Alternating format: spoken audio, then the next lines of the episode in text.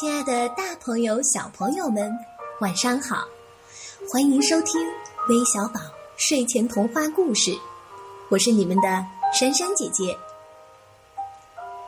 刚刚从美丽的西藏回来后，珊珊姐姐就迫不及待地打开微信平台，看到来自全国各地的听众朋友为珊珊姐姐送来美好祝福时，我的心里非常非常的感动。谢谢你们！当然，还有很多小朋友留言想要点播故事呢。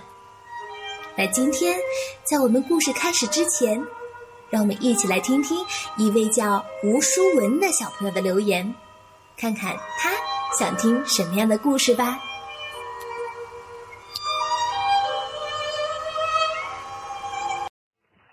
珊珊姐姐什么时候给我讲答应我的故事呢？我好想好想听哦！记得哟，我点的是关于读书的故事哟。吴世文小朋友，是不是等着急了呢？珊珊姐姐答应过你们的事啊，一定会做到的。那今天就为你挑选了一个有关读书的成语故事——凿壁偷光，希望你们喜欢。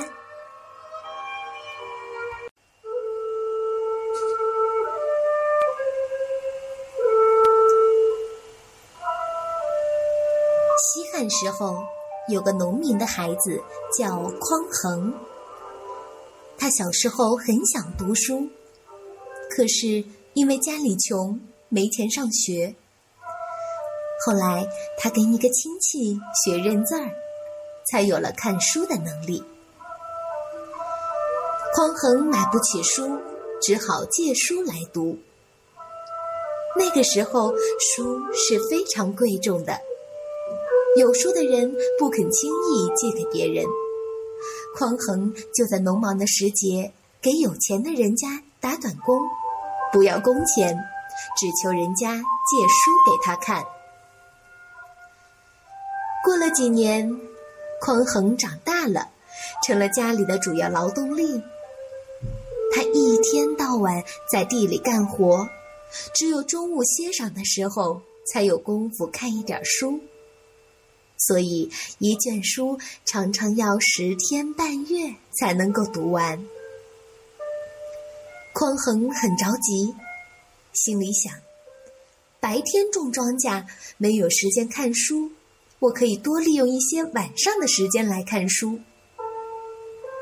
可是，匡衡家里很穷，买不起点灯的油，怎么办呢？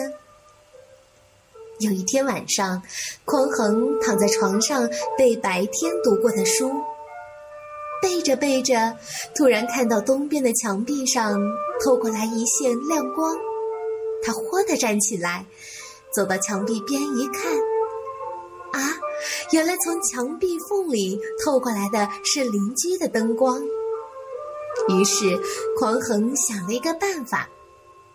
他拿了一把小刀，把墙缝挖大了一些，这样透过来的光亮也大了。他就凑着透进来的灯光读起书来。匡衡就是这样刻苦的学习，后来成了一个很有学问的人。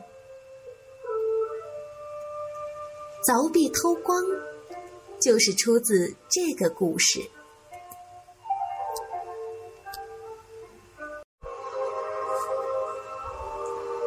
好了，小朋友们，我们今天的故事就讲完了。